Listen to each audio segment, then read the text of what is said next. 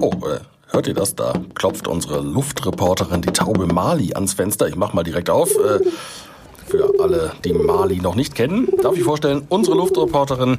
Sie berichtet uns davon, was sie in München so erlebt. Und das mache ich total gerne.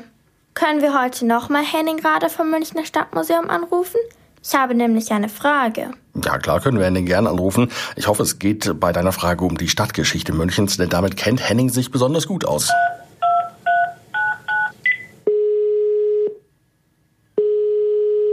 Hallo?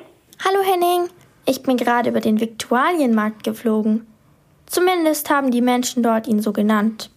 Ja, das klingt toll, Marley. Ich habe gelesen, dass Viktualien eine altmodische Bezeichnung für Lebensmittel ist und mir ist aufgefallen, dass es auf dem Markt ja richtig viele feste Buden gibt, aber auch Zelte, die immer wieder auf und abgebaut werden können. Das ist richtig.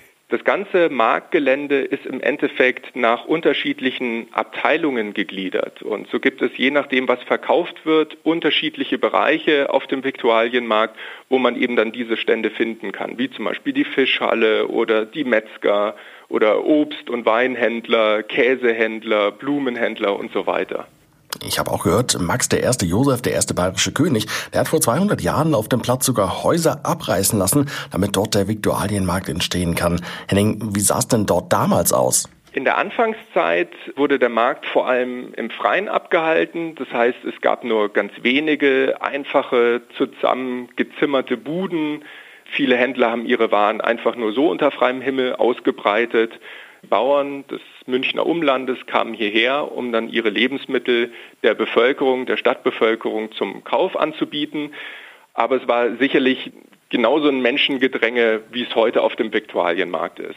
Ja, heute drängen sich dort ja vor allem die Feinschmecker. Für viele Münchner ist der Markt in der Innenstadt aber auch ein Stück Heimat und sie verbringen dort einfach gerne Zeit.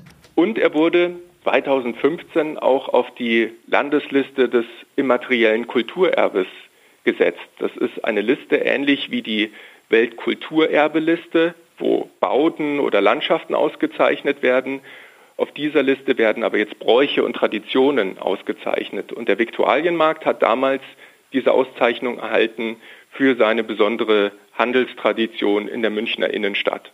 Ich bekomme auch richtig Hunger, wenn wir so viel über Essen sprechen. Ich fliege schon mal zum Obststand und schaue, was ich mir stibitzen kann. Trauben finde ich gut. Danke, Henning. Tschüss, Mali. Bis zum nächsten Mal. Ja, tschüss Henning, tschüss Marli. Vielleicht mache ich mich gleich nach der Sendung um 12 auch noch auf den Weg zum Viktualienmarkt und äh, vielleicht treffe ich Marli dann dort noch.